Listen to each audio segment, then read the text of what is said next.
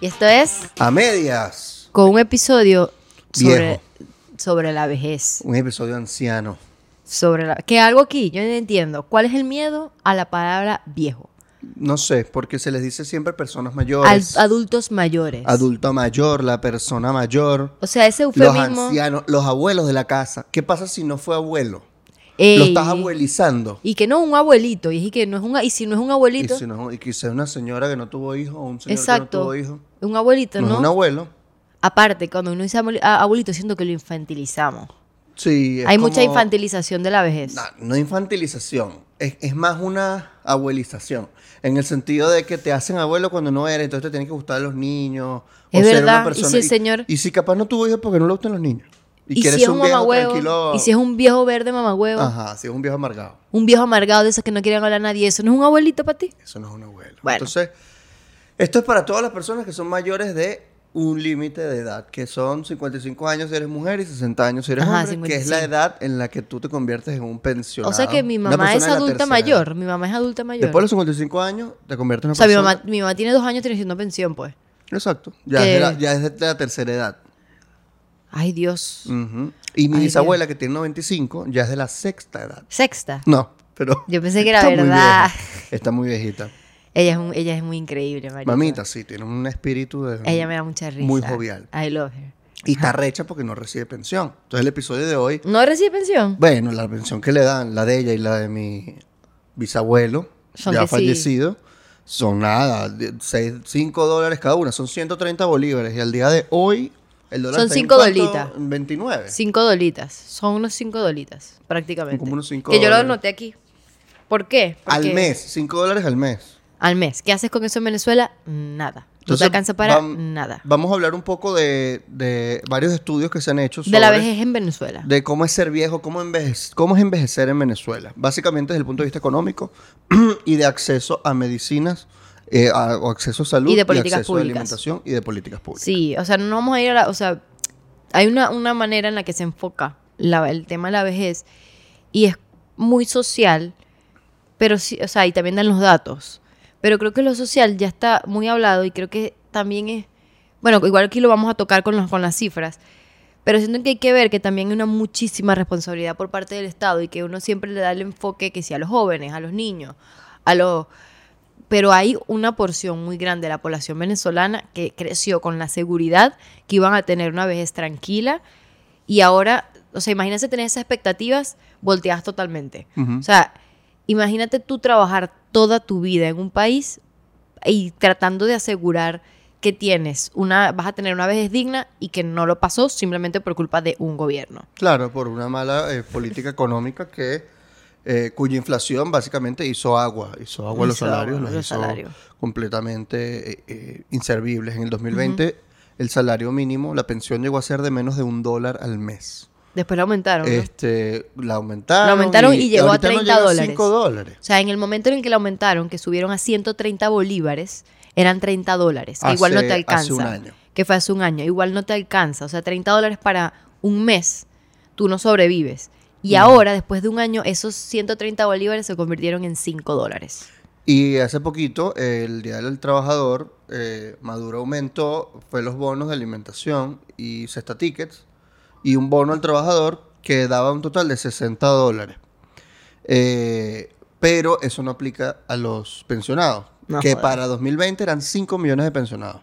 La verdad es que la mayoría de los ancianos en Venezuela tienen pensión, pero esa pensión no es nada. Entonces, hoy vamos a hablar de un reportaje de Pro Da Vinci que ganó el premio Rey de España en el 2022, que Lo- se llama Envejecer en Y Venezuela. lo pueden ver, está muy lindo. Está muy bien informativo. hecho, es un, es un trabajo de periodismo de datos muy serio que compara básicamente el ingreso de las personas mayores en 2000 y lo compara con el 2020, que fue que se hizo ese reportaje.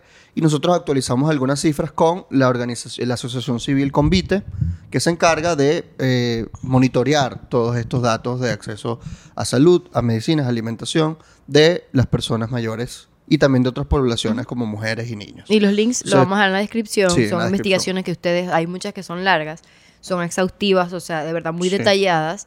Ustedes pueden ver y pueden investigar y todos los datos están ahí y todos prácticamente eh, culpabilizan a un solo factor que es La economía. la economía, que viene porque el gobierno eh, llevó a nuestra economía hasta el piso y obviamente la emergencia humanitaria compleja.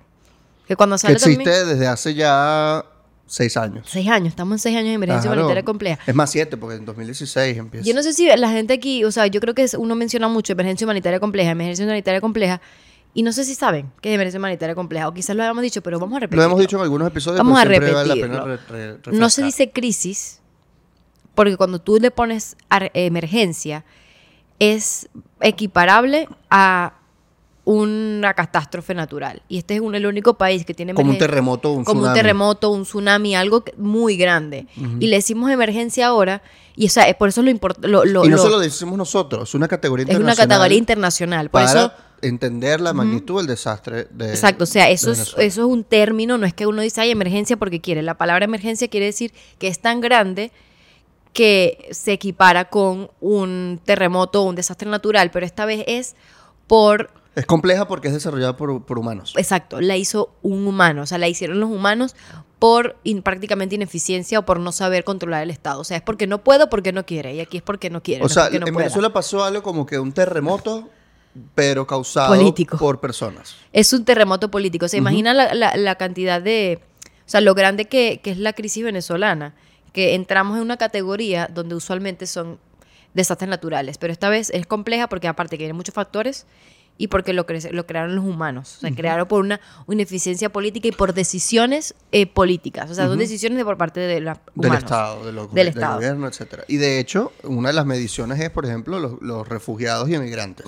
Que Venezuela es la segunda crisis más grande después de la de Siria. Y Siria tiene 10 años en guerra civil. Exacto. O sea, Somos el único país comparas, no con esa guerra. cantidad de migrantes o refugiados. Vamos a Los decirle otros cinco, el top 5 de países refugiados, Venezuela es el único que no está en guerra. Exacto. O sea, o en imagínate. conflicto armado, o sea, con guerrillas o cosas. Por si acaso alguien, algún político, alguna persona ta- trata de relativizar el problema venezolano, siempre recuerden que este es el contexto. Es un contexto extremadamente grave, que eso que usualmente pasan en países en guerra. Exacto. Entonces, keep that in mind, métese en la cabeza. no Tengan eso en cuenta para cuando un político les diga, no, mi primera medida va a ser subir el sueldo. Entonces, ajá, ¿Y lo qué hago yo con demás, eso? Y lo demás. O sea, no es subir un sueldo, tú no estás haciendo una es un campaña plan para... de respuesta para que cese la guerra, la, Ah, la ah. crisis humanitaria compleja. Así que, bueno. En fin, entonces, vamos a hablar de cómo las pensiones se vinieron a menos, cuánto eh, ganaban en año 2000 y cuánto ganan ahora. Entonces, hay varios datos importantes que apenas uno lee eh, Envejecer en Venezuela de Pro Da Vinci, que es muy buen reportaje. Dice lo siguiente. en 2020, ¿no? Sí. Un profesor universitario aportó al Seguro Social 16.426 dólares en los últimos 20 años de trabajo.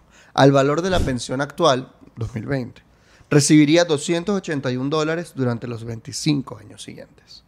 Necesitaría vivir 1.459 años para que el Seguro Social le devuelva el ahorro de su trabajo. Quedaron rezagadas, obviamente, esas, esas pensiones porque no crecieron al ritmo de la inflación. O sea, esos 16 mil se supone que se iban a distribuir a lo largo de su vida. Ujú. Perdió el 99,70% de su valor. Wow. Y entonces, entonces le van a dar en los próximos 25 años de su vida solo 280 dólares distribuidos. Esto era calculado en, dos- en septiembre del 2020. O sea que seguro ahora es menos. A, a la de hoy, que son 5 dólares, sí, pero se sigue devaluando, Ah, claro.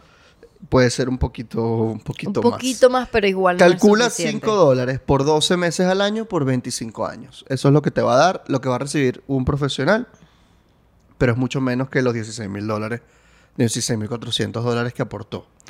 ¿Cómo lo aporta? Porque cada empleado venezolano da en un, como más o menos un 2% de su salario mensual al Instituto Venezolano de Seguro Social y el empleador da un 9%. Entonces, eso desde hace mucho tiempo, desde el 95, se, se declaró que el la pensión iba a ser el- equiparable al salario mínimo. Es decir, que los pensionados iban a ganar un salario mínimo. Eh, El salario mínimo es 130. 130 bolívares. También. Claro. Parece que complementa con los bonos y la vaina. Que eso no es salario. Eso no es salario. Y no tienen los beneficios. Eso me recuerda a lo que dijo Vero en el episodio, que dijo, no, la gente joven tiene que pensar en su vejez. Pero uno no creció, bueno, por lo menos yo, yo no crecí con cultura de, de seguro social, pues. La mayoría. Yo tampoco. O sea, creo que el. La el- era algo... El 90% de los trabajos que he tenido, ninguno me ha requerido tener estar en el seguro social, pues. Pero creo que si eres italiano, por ejemplo, yo lo sé porque yo soy de familia italiana, la pensión es bastante, son como este 500, Pero 600 en euros Italia. y cualquier ciudadano italiano lo puede pedir en edad de pensión. Así estés afuera del país o no. Así no hayas alma. aportado no. Sí, sí, sí. Entonces ese tipo de vainas eh, pasa en otros países. Entonces, en Venezuela había muy pocos pensionados en el año 2000. Esto es verdad. O sea, había como 200 mil, ¿no? ¿Lo habías leído tú? Había, ya yo tengo que leer una cosa. Pero el punto es que aumentó mucho. A ver, aquí tenemos. Pero las pensiones en Venezuela 2015. A ver, hay, hay algo que tener en cuenta antes de las pensiones. Había, no había muchos. Y, ca- y en, las políticas de Chávez, que ya sabemos, las políticas de Chávez eran mucho gasto público, eran muy sociales y por eso mucha gente tenía, tuvo esa narrativa de, coño, de que ay, Chávez hizo muy bueno porque mejoró mi calidad de vida, es porque hubo gasto público y porque tenía renta petrolera. Pero en cada momento donde había elecciones, principalmente presidenciales, aumentaba la cantidad de gente que estaba pensionada porque había como más incentivos a que la gente recibiera pensiones. En fin, abajo están los, están los reportajes, pero el punto es que estaban en los 200 y mil y, fueron aumentando a través de los años hasta llegar A millones. millones. De hecho, uno de los de los de las encuestas de Convite del año pasado, 2022, eh, entrevistaron a más de 3.000 eh, personas mayores. El 100% dice que recibe eh, pensión. O sea, todos los viejitos reciben pensión. Todos los que entrevistaron, que, que es una... Es interesante que el 100% reciba pensión. y, pero ya el y- 100% y el trabajo dice- que hay que hacer para registrarse para el, para el Seguro Social es bien ladilla. Sí. Pero el 100% dice que los ingresos de las pensiones son insuficientes para cubrir las necesidades. 100%. Es decir, todos los viejitos consideran que la plata no, No les les sirve para nada. Eh, entonces, podemos ir por parte. Varios de los hallazgos que descubrió, bueno, que, que tiene este reportaje, es que el valor de la pensión en el año 2000 era eh, mayor al de 2020, obviamente. Era un equivalente a 311 dólares por mes O sea que mi abuela ganaba 300 dólares al mes. al- en el año 2000. Coño, abuela. Eh, y que un profesor universitario, ellos compararon tres tipos de ingresos, de un profesor universitario, de un maestro y de un salario mínimo de un trabajador público, no cualquiera. Eh, un profesor universitario que se retiró en el año 2000 disponía de 174.200 dólares en prestaciones sociales Wow. y pensiones para vivir durante los siguientes 25 Con años. razón la gente decía que los profesores universitarios tenían plata. Ganaban bien, Wow. quien se retiró en 2020 solo recibía 371 dólares para esos 25 años. Estás comparando o sea, 174 mil a 371. O sea, eh, es una depreciación total. Y que los trabajadores venezolanos que se retiraron en el 2020 aportaron al Seguro Social hasta 57 veces más de lo que recibirán en pensiones durante toda su vejez. Todo Otro de, los, gracias. sí, otro de los Otro- hallazgos interesantes es que para que la pensión cubriera el valor de la canasta alimentaria, el Estado debió transferir a todos los beneficiarios al menos 8.396 millones de dólares adicionales durante los últimos 20 años. Es decir, la deuda del Estado venezolano con los viejitos, por lo que se rezagó por la inflación, es de 8.400 millones de dólares Mierda. en los últimos 20 años, básicamente. Y esto según datos, los más conservadores de los datos de la inflación del Banco Central de Venezuela, que la hiperinflación en Venezuela fue muy alta. Desde noviembre de 2017 que inició la hiperinflación, que para que inicie la hiperinflación es que empieza a haber inflación de 50% en un mes, 50% o más. Wow. Desde ese, desde ese mes, noviembre de 2017, fue que empezó, en ese mes empezó, En 2017 empezó la, la, la 50 por- hiperinflación. más del 50% al mes. Sí, que yo me acuerdo que eso o sea, cuando empezó me acuerdo que yo estaba burda estresada que no podías tener ni un bolívar. Exacto, era horrible, porque subía el dólar mucho. Y eh, el Banco Central de Venezuela no publicaba las cifras hasta 2019, creo, que divulgó que en los últimos tres años, desde el 2020 hacia atrás, la inflación acumuló 830 millones 333 trene- 339 mil 717%. O sea, un número O sea, que ni yo sé decir. pues. El Banco Central de Venezuela dijo que la inflación fue 830 mi- 30 millones por ciento en los últimos tres años, de 2017 a 2020. no, les da pena, no les da la pena hacer eso. Pero de acuerdo a la Asamblea Nacional, ¿te acuerdas que la Asamblea Nacional Ajá. opositora llevaba un índice porque el Banco Central no lo llevaba, no lo publicaba? De acuerdo a la Asamblea Nacional, eso no fue 830 millones, fue 14 mil millones. 14 mil millones en inflación. de hiperinflación en esos últimos tres años. ¡Wow! Y en 2021 termina la hiperinflación. Entonces, lo que le debe el Estado venezolano, según las cifras del Banco Central, son 8.400 millones de dólares.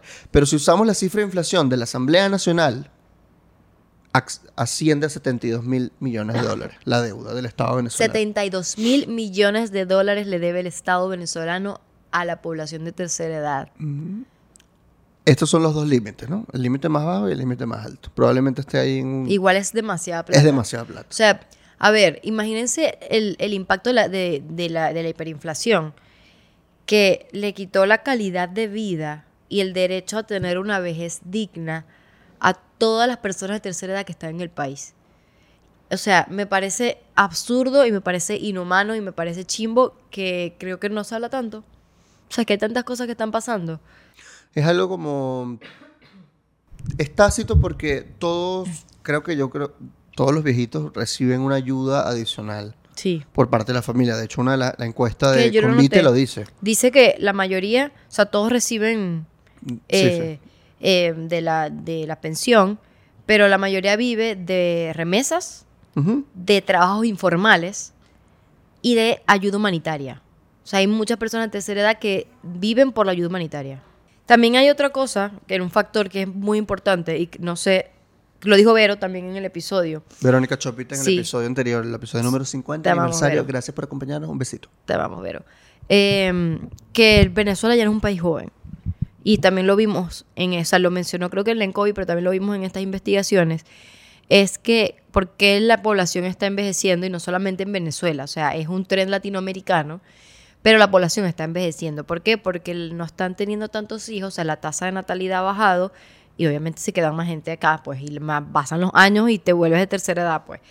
Entonces el porcentaje va creciendo. Aquí tengo los porcentajes. O sea, en 1950 apenas eran 2.3 de la eh, total de la población. Las De personas de tercera edad. población, ok. De personas de tercera edad. 2.3. 2.3 en 1950.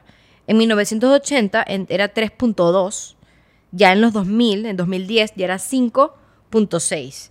2020 era 8 y se estima que para 2050 ya pasa el 15% de la población que eran, son personas de tercera edad. Mm. Eso quiere decir que hay que prepararnos tanto como país como región en que vamos a tener demandas poblacionales distintas. O sea, ya no vas, vas a tener que enfocar tus, tus labores desde el Estado en atender a las personas de tercera edad, porque una muy, muy gran parte de tu población va a ser de tercera edad. Y se va a volver un gasto cada vez mayor.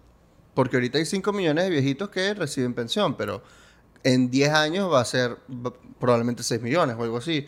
Y así, y eso va a ser un gasto cada vez mayor para el Estado. Porque una de las cosas que pasa es que si bien el empleador y el empleado dan un porcentaje de su salario al seguro social, eh, está subsidiado por el Estado la pensión.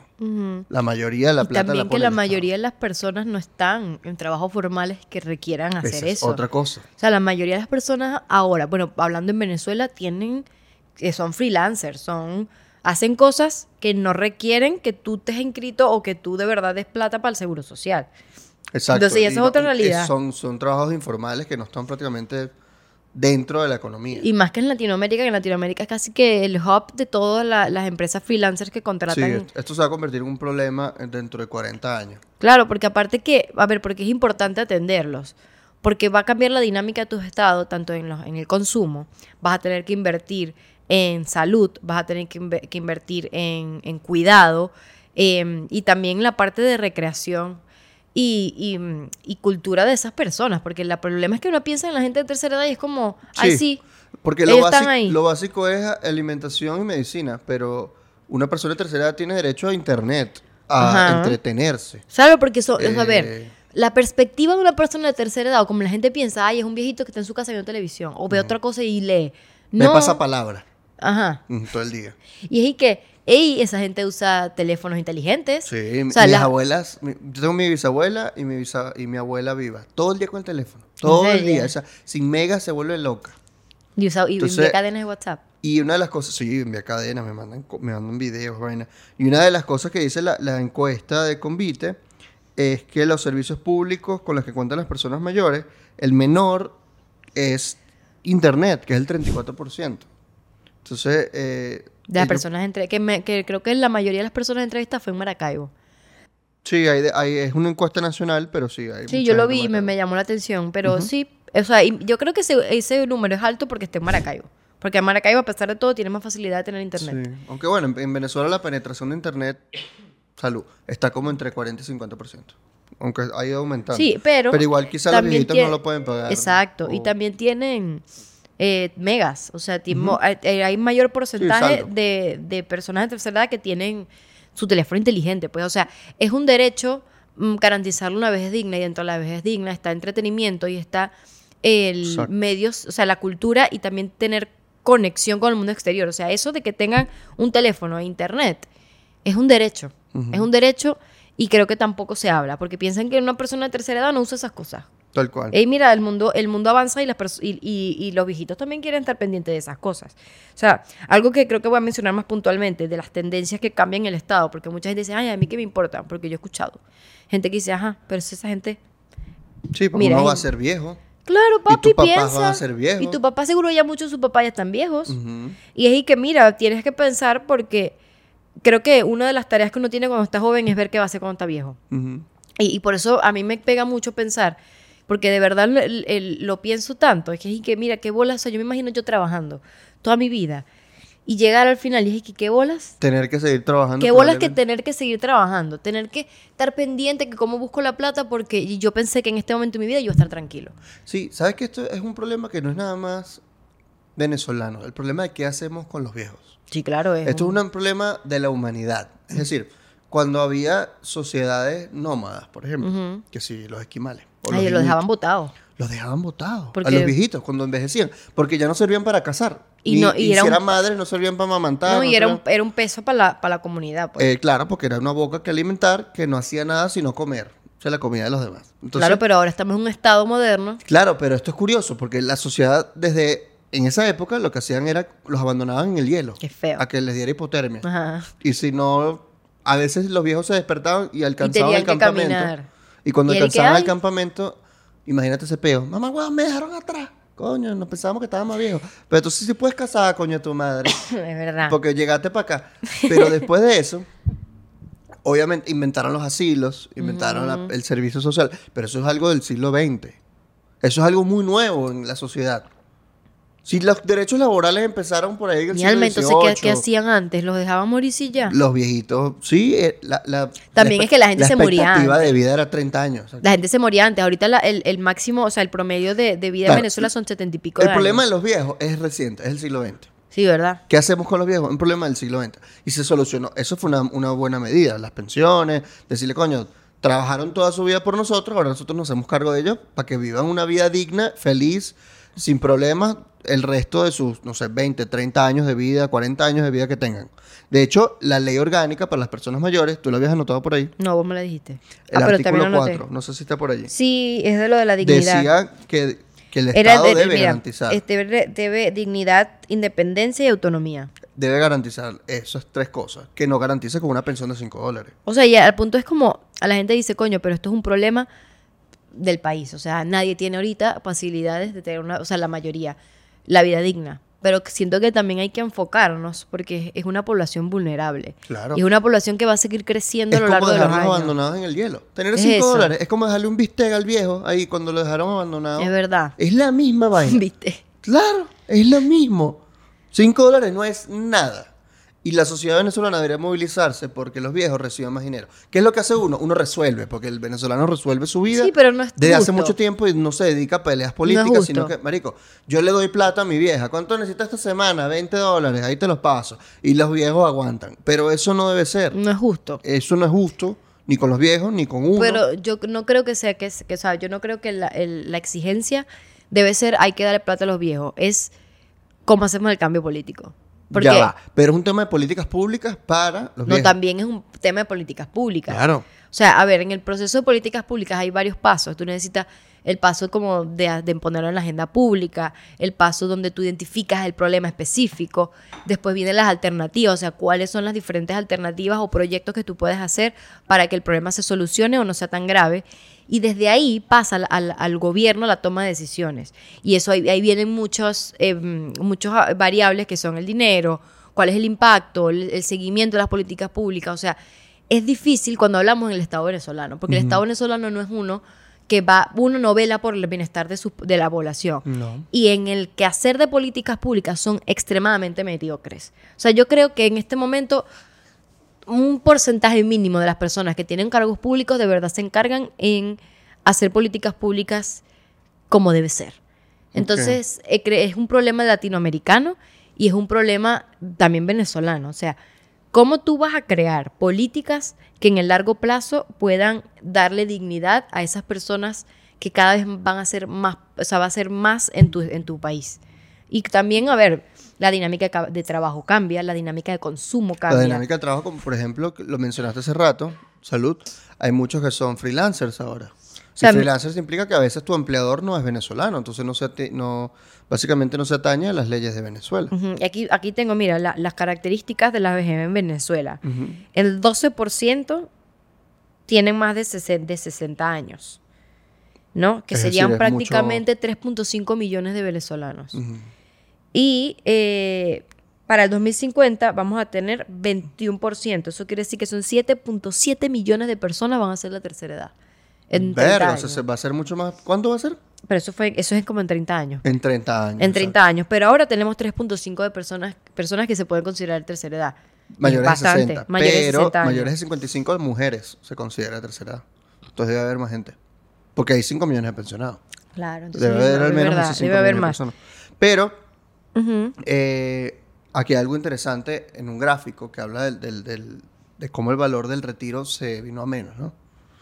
Desde los tres puntos de vista de los, de los empleados que les comenté hace rato. Empleado de salario mínimo, empleado de maestro y empleado de profesor universitario. Vamos a poner este gráfico de acá de Pro Da Vinci, que dice que eh, el profesor universitario, ya se los comenté, le aportó, esperaba retirarse con 174.200 dólares, de los cuales 81.000 eran prestaciones y 93.000 eran pensiones, Ujú. pero recibe 371 al cálculo del 2020. Ahorita va a ser un poquitico más, cinco veces más, como 1.500 dólares. A lo largo de sus 25 años de retiro, o sea, esto no es en un mes, ¿no? por supuesto. El maestro iba a recibir 116 mil dólares y recibe ahorita a Nada. 320 Por- dólares. Por eso están protestando. Exacto. Y el empleado con salario mínimo iba a recibir 100 mil y recibiría 300 dólares Por 25 de nuevo años. por esos 25 años. Qué o sea, feo. es una cosa mínima y verlo en el gráfico es interesantísimo porque es un circulote inmenso y el circulito chiquito que es lo que le dan, que es una migaja. Es Como una comerte migaja. una, una lluvia de chocolate, un pedacito de lluvia de chocolate de una dona. Es más o menos esa es la cantidad Chiquitito. que se lleva. Y yo creo que ahorita lo estamos como resumiendo mucho a números, pero yo le... Sí, podemos ser un poco... Sí, marico, pero, o sea, quiero que vean como las estadísticas, pero hemos, bueno, no sé, hubo un caso de unos profesores universitarios, si no me equivoco, fue en Mérida, que fue muy viral, ¿te acordáis? Sí. Que los encontraron como prácticamente estaban en su casa muriéndose por inanición, pues. Y es y que, o sea, es muy fuerte la realidad con las personas de tercera edad. O sea, yo tengo un caso súper cercano que, que fue mi abuela y es y que yo me puse a pensar, o sea, si yo no hubiese estado ahí y las vecinas que se ofreció para ayudarla, que ella es como enfermera, yo no sé qué hubiese pasado. O sea, porque ¿Qué ella- le pasó? Mi abuela ya se murió. Mm.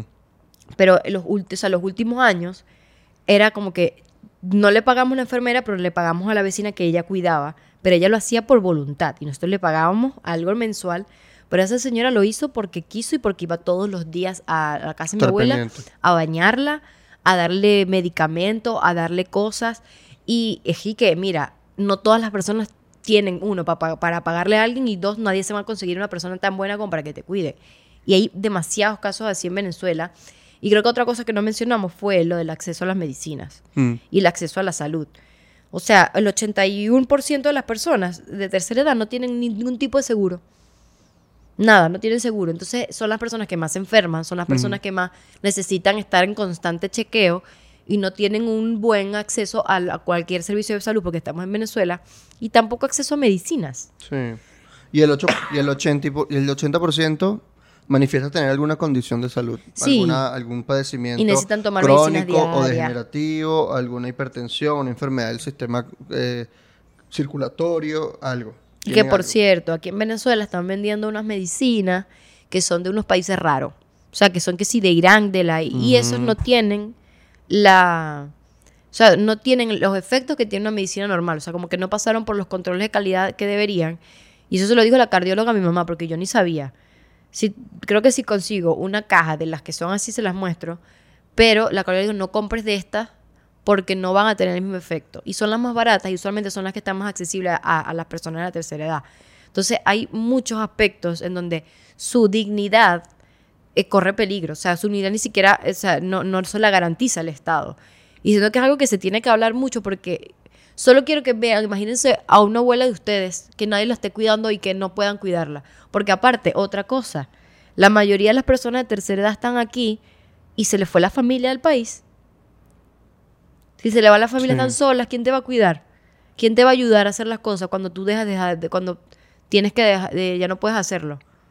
Total. Entonces, marico, todo, y me da rabia que todo eso lo No, hizo el y- gobierno. Y todavía hay una escasez de, medicamentos. La gente piensa que se consigue todo, pero uno del el boletín 70 que acaban de sacar en Convite, eh, usted se puede meter en la página conviteac.org.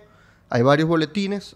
Dice que la escasez de medicamentos para las morbilidades que monitorea Convite cer- cerró en mayo en 26%. ¿Sí? O sea, hay una escasez de, de medicamentos para las morbilidades ¿Qué es morbilidad? de 26%. Las enfermedades con posibilidad de, mor- de morbilidad, es decir, que si la diabetes, que si no te la tomas te puedes morir. Ah. Ese tipo de cosas. Coño de pana. Sí, entonces hay una escasez del 26% y en varios estados hay más escasez que en otros. Por esto, por ejemplo, me impresiona aquí, analizan por estado y por enfermedad. Y, por ejemplo, para la diabetes, el estado con más escasez es San Fernando de Apure, en la ciudad, 56.3%. Guau, y el que tiene menos escasez es Caracas. Maracaibo con 11%. Por fin ganamos algo, Maracaibo. Por fin. Y tienes hipertensión, donde tienes estados como Ciudad Bolívar o ciudades como Ciudad Bolívar con 40% de escasez. Eh, Coño, yo no sabía eso. Maracaibo con la, bueno, no es la menor. San Carlos es la menor con 1%. Entonces, volviendo a lo de los trabajadores, y aquí hay otro, otro gráfico muy impactante del reportaje. Y es que el retorno del ahorro que hizo cada trabajador, ¿cuánto tiempo le tocaría eh, vivir para recuperarlo? Y un empleado con salario mínimo le tocaría vivir 303 años para recuperar el dinero que, O sea, que con- le dio al Estado. A ver, con el dinero que le está dando ahora, Con el 2% que él daba de su salario Ajá. mensual, para recuperar eso, le tocaría vivir 303 años para recuperar en dólares lo que, lo que aportó. no jodas. Con el dinero que aportó, eh, con el valor del dinero que aportó en su momento. Con la pensión de ahorita. Exacto. El maestro le tocaría vivir 612 años y el profesor universitario, ya lo dijimos al comienzo, 1459 años. Por supuesto, esto es actualizado, otra vez hay que decirlo, a la fecha del 2020. Ahorita sería un poquito menos tiempo. Pero bueno, capaz te tocaría vivir 200 años nada más. ¿Qué importa? 200 añitos uno aguanta. Uno aguanta para tener esa plata. Uno es una tortuga galápagos. Claro, Ahora, supuesto. la canasta básica alimentaria, esto es interesante, si está costando ahorita, si son, Yo no sé cuánto. si son 130 bolívares. Solo la pensión. alimentaria. No, una pensión. Ah. 130 bolívares. Pero estás hablando de la canasta básica o la alimentaria. sí. La canasta básica alimentaria familiar, que es para 5 personas, cuesta 523 con 29 dólares. ¿No? Con 60 productos. Entonces, mientras el salario mínimo está en 130 bolívares, una familia necesita aproximadamente 17 dólares al día para poder pagar una canasta alimentaria. Por supuesto, Una familia de los cinco viejitos no viven en familias de 5 personas. Los viejitos o viven solitos o viven con un- su pareja, su esposo, su esposa. Eh, y si viven ya como con casa, con una casa de familia, son parte, pero probablemente ya alguien mantiene a esos viejitos, ¿no? Pero, Pero eso yo creo que eso es la minoría, ¿no? Esa es la minoría de los viejitos. sí, sí, sí. Eh, pero bueno, si el, si el salario es 5 dólares y necesitas 17 dólares al día, nada más, al día. O sea, es imposible para un viejito imposible. comprar la canasta alimentaria. Yo me acuerdo que mi abuela, yo acompañaba a mi abuela en taxi cuando mi mamá no la podía llevar y ella de verdad quería ir todos los días, o sea, tipo, quería ir a, a cobrar la pensión. Y me acuerdo que se la daban, me acuerdo, íbamos para el banco, Yo iba con mi, con mi iba. nona y iba con mi... Porque había que ir directamente. había que ir directo y te la Una daban en efectivo. Y, ese po- y esa cola. Y era una ladilla. Pero claro, yo, porque yo no tripeaba. trato preferencial porque eran todos viejos. Los viejos diciendo, yo me acuerdo mi nona, yo soy más vieja que tú. ¿En serio decía eso? A veces se arrechaba porque le tocaba esperar mucho, mi nona ochenta y pico de años. Y dijo, pero este, este no está viejo. Claro, me imagino Claro. una señora de ochenta y pico y la otra de 55. Claro, si hay un señor de 60, le da rechera. Claro. Tú, tú te estás parado, yo no joder, estoy Claro. en una de ruedas. Claro, marico, pero mi La abuela tripeaba. Y me acuerdo que me iba, me, me compraba un helado, me acuerdo. Sí, Esperábamos. después de eso, le alcanzaba, pon heladito. Le alcanzaba para brindarme y un uno helado. decía, bueno, sí, abuela, da- da- está Claro. bien, dame un heladito, no hay pega, ¿no? Quedamos y compartíamos, era la excusa Era para compartir. lindo, ajá, Y qué yo recuerdo, bonito. lo hacía con mi abuelo y mi abuela, los dos iban a cobrar y les rendía para algo. Le rendía pa' vainas. Y qué cagada, ¿no? Y Les eso fue rendía 2000, vaina. 2014. No, yo vivía en Barquisimeto, eso fue antes de 2013. Es que en 2013 cae todo el valor de la pensión. Aquí hay un, un gráfico muy, muy jodido. Eh, bueno, a ver, Que- eh, dice el 2013 que fue cuando, cuando llegó al poder Maduro, ¿no? Sí, pero también empieza la crisis de petróleo. Exacto. Entonces ustedes aquí Eh, no es para que digan que Chávez lo hizo bien, es porque cuando llega Maduro, convenientemente ah, bajan los precios del petróleo Sí. y la bonanza petrolera dejó de, dejó de existir. De hecho- entonces tienes que reducir el gasto público y con el gasto público vienen las pensiones. Mira, con entre el año 2000 y el año 2013, la pensión nunca bajó de 100 dólares. El límite más bajo fue en el 2000, entre 2004 y 2005 que llegó a 100. Y luego subió y tal, y estuvo en ese entre 100 y 300, 311 en el 2000 y casi llega a 300 en el 2008, pero en el 2009 bajó de nuevo a 150. Coño, mi abuela ganaba depreció a la mitad. 300 dolitas en 2008. 2008 300 y en 2009 ya 150 otra vez. O sea, en promedio, ¿no? Subía y bajaba. Aquí vamos a ver el, el gráfico. Y después del 2013 la caída es estrepitosa. O sea, de 2013 cayó de 200 dólares a 2014 a 50. Wow. Luego subió un poquitico ahí como a 70. Y el 2016 ya estaba en, en como unos 25 dólares al día de hoy, que no Y ahorita, bueno, es nada. nada. A finales de 2020, que era 0,94 dólares al mes. Recordemos que esto es al mes.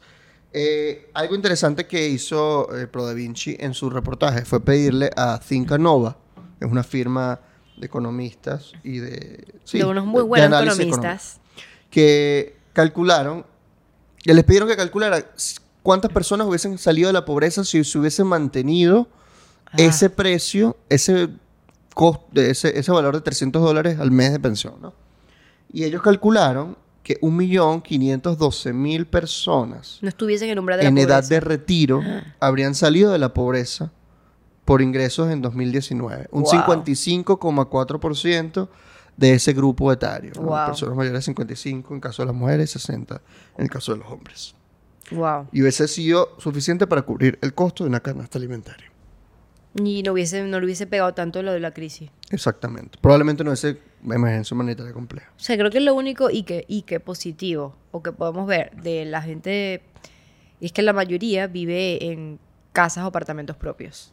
Sí, la mayoría tiene su casa o apartamento, o sea, tiene techo. Tiene techo, No es que una, una persona este, sí, que vive ¿sabes? en un alquiler O que y tienen que no alquilar. Tiene plata, no. La mayoría no de las es- personas en- encuestadas Exacto. afirman que tiene su casa propia, su terrenito, su casita, su Sí, por lo, por lo menos. Miren, hay algo que a mí me, me gusta resaltar porque también va de la mano con el aumento de las pensiones en épocas electorales y cuando estaba Chávez y cuando estaba Maduro. Pero hay algo que, que es de, del alfabetismo. O sea, yo uno, yo, bueno, por lo menos yo pienso que la mayoría de las personas es como que, marico, ya tú estudiaste lo que ibas a estudiar. Ya cuando tenías 60 años, ¿qué vas a hacer? Pero resulta que no. Que hubo un gasto público donde se enfocaban en, en alfabetizar a los, a los de tercera edad. Y este, me- o sea, este dato me parece interesante porque al principio, a principios de los 2000 hubo ese trend de que había menos personas eh, analfabetas de tercera edad. O sea, y era un trend que, que iba en aumento. Después, cuando llegó 2008, empezó a decrecer. En 2010, como que ya había un incremento más o menos.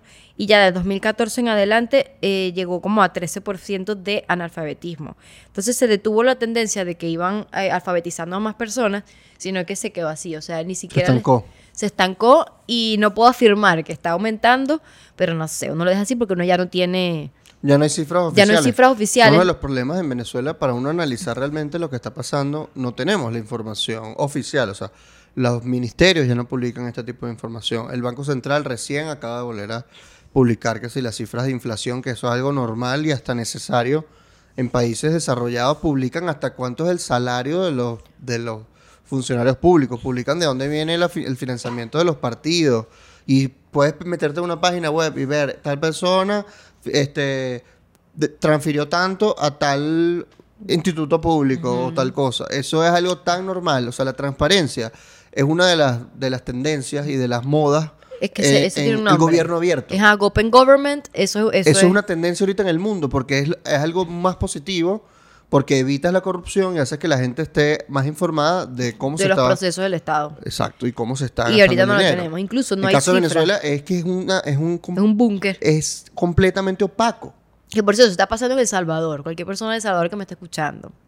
Que seguro aman a Bukele, pero eso está pasando. Están poniendo como secreto de Estado cualquier vaina que tenga que ver con presupuesto público. o Claro, presupuesto porque lo que dicen es que la información la usan los enemigos de la De- patria para atacarla. ¿Y cómo la mentira. atacan? Haciendo noticias, Sí. diciéndolo.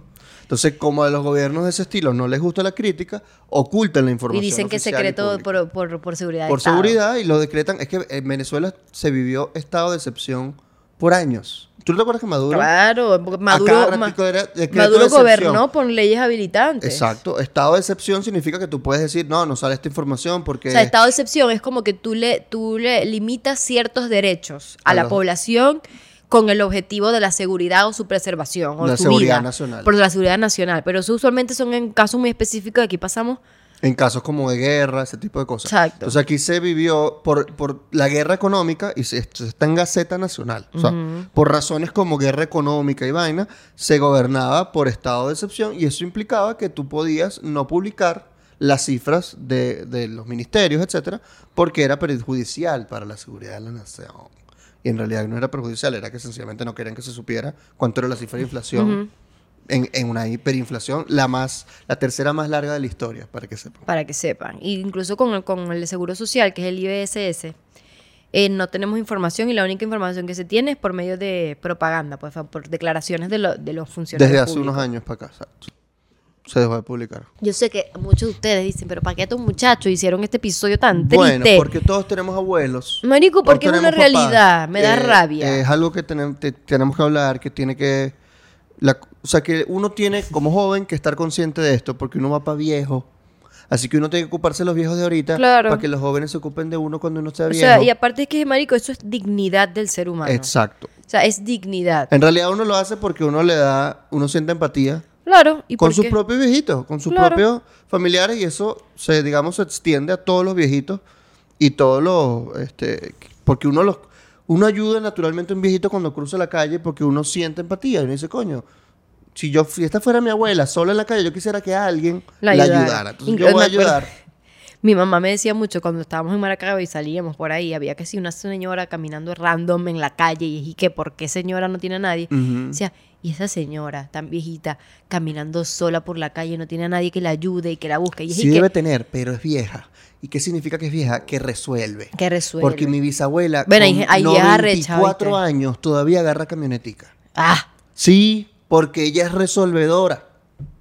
Esa vieja dice, ay, nadie me vaya para que, que no la pudo buscar a alguien, hacer una diligencia. Ay, yo me voy sola. Y agarra una camionetica y se va.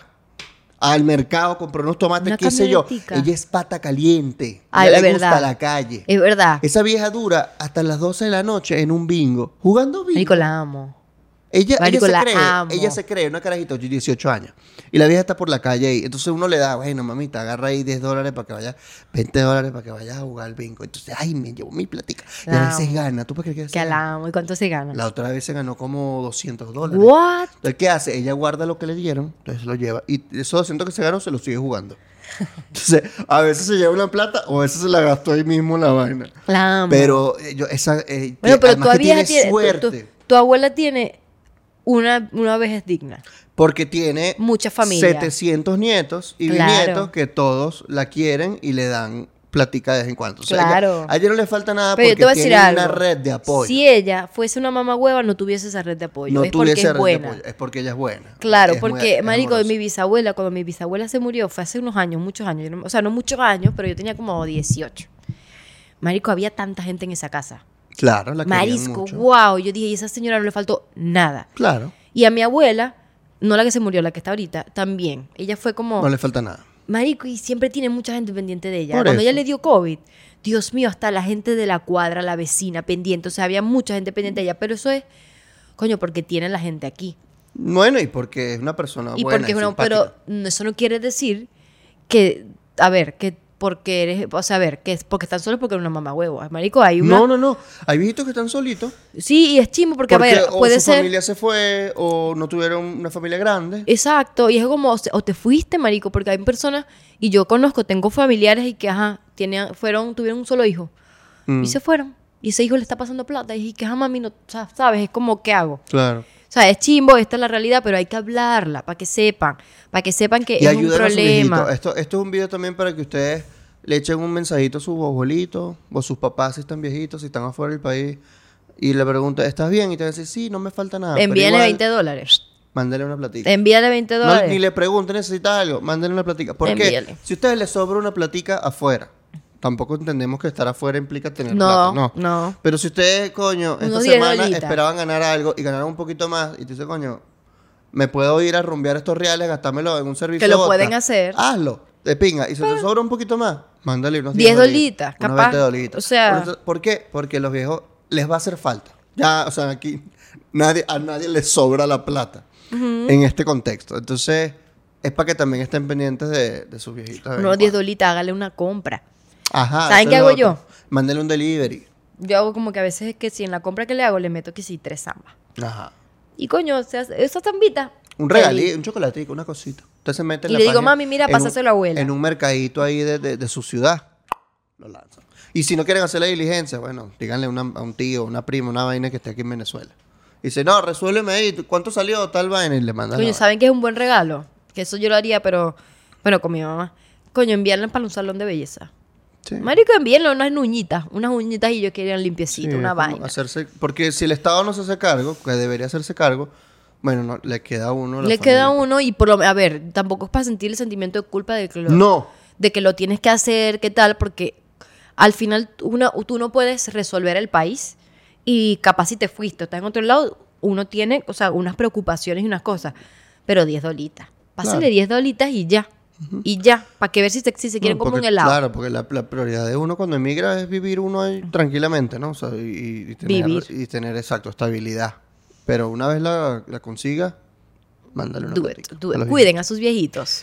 En conclusión, Quedamos a medias. suscríbanse, eh, denle like, apóyennos. Denle like, vayan para. TikTok, vayan para En Instagram. Patreon vamos a tener contenido extra. Eh, vayan a mi show en Argentina, Chile y Uruguay, 12, 13 y 14 de julio. Las entradas en ¿estáis nerviosa? rdelbúfalo.com. Sí. Estoy nervioso, pero estoy ansioso. Oye, yo invité a mis amigos para que vayan. Muy bien, muy Yo bien. invité a mis amigos para También que nos va a presentar aquí en Caracas, si hay gente en Caracas. El ¿Cuándo? 6 de julio. El jueves 6 de julio. En el auditorio PNG. Ya yo que vi ese queda show. en la torre eh, Proctor. Sí, el, el show que acabo de estrenar, Trascendental. Es mi nuevo show. Ah, el que yo vi. Y, y nosotros no íbamos ahí. Eh, no sé. No, nosotros no, ellos. Neisser. Ellos van a presentarse ¿Vos te vas a presentar, ahí, verdad? Neisser. Ah. En el auditorio PNG, que queda en la torre, que era la antigua torre Proctor, ahora están habilitando ese espacio allí, Ah, muy vi. fino. Las entradas en Go Live con triple i.com. Y también va a estar Jazzy Neisser. ¿Qué día ya? No sé, Neisser. El 13, una semana después. Entonces van a mi show y luego van al de Neisser. Ajá. Bueno, bye. Vámonos.